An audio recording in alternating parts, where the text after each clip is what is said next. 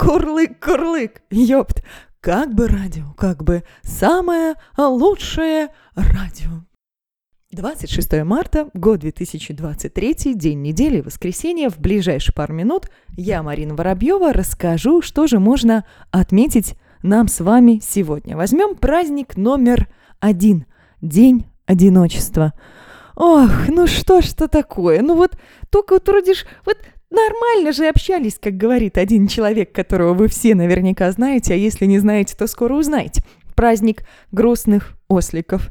А, вот я поняла, я поняла, почему все так происходит, потому что День грустных осликов. Да, если вы не знаете, кто в вашем окружении грустный ослик, обратите внимание на людей, чьи уголки губ опущены вниз, и поздравьте их сегодня с праздником. Но чтобы не было так вот прям бессмысленно и грустно, Покажите ему упражнение, которое называется улыбка. Максимально растянуть губы в улыбке на 30 секунд. И главное, делать его каждый денечек.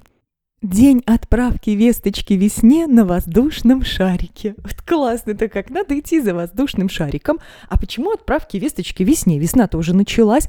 А что можно отправить весне? Мне кажется, все-таки голубями эффективнее. День рождения медицинского пластыря.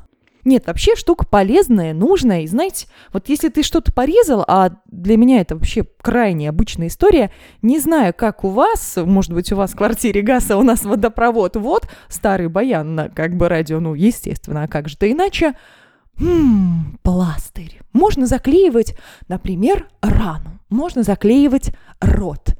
Можно эстетически что-то украшать. Ну, такие варианты, конечно, смешные, да? Всемирный день вермута. Ну, кажется мне, что мне не кажется.